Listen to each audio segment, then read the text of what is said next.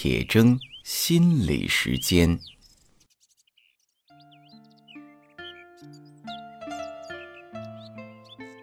大家好，我是刘铁铮。小雪节气到了，我们在去年讲过“雪”这个字，甲骨文的“雪”哈，上面是下雨的“雨”，下面是羽毛的“羽”，雨的相貌啊又变了，变成了一片一片的像羽毛一样的了。到了小篆，下面的羽毛的“羽”啊变成了彗星的“彗”，“彗”的本意呢是扫帚。雨和扫帚结合在一起，好像是说雪是可以用扫帚给扫走的。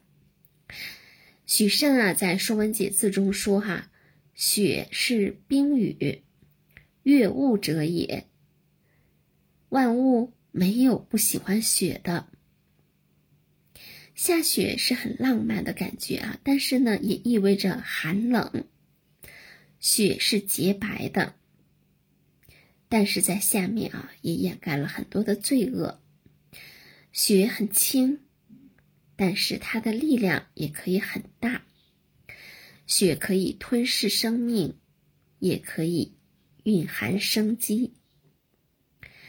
刺骨的寒冷呢，可以让人振奋，也可以使人麻木。我在去年小雪那天的视频里讲到。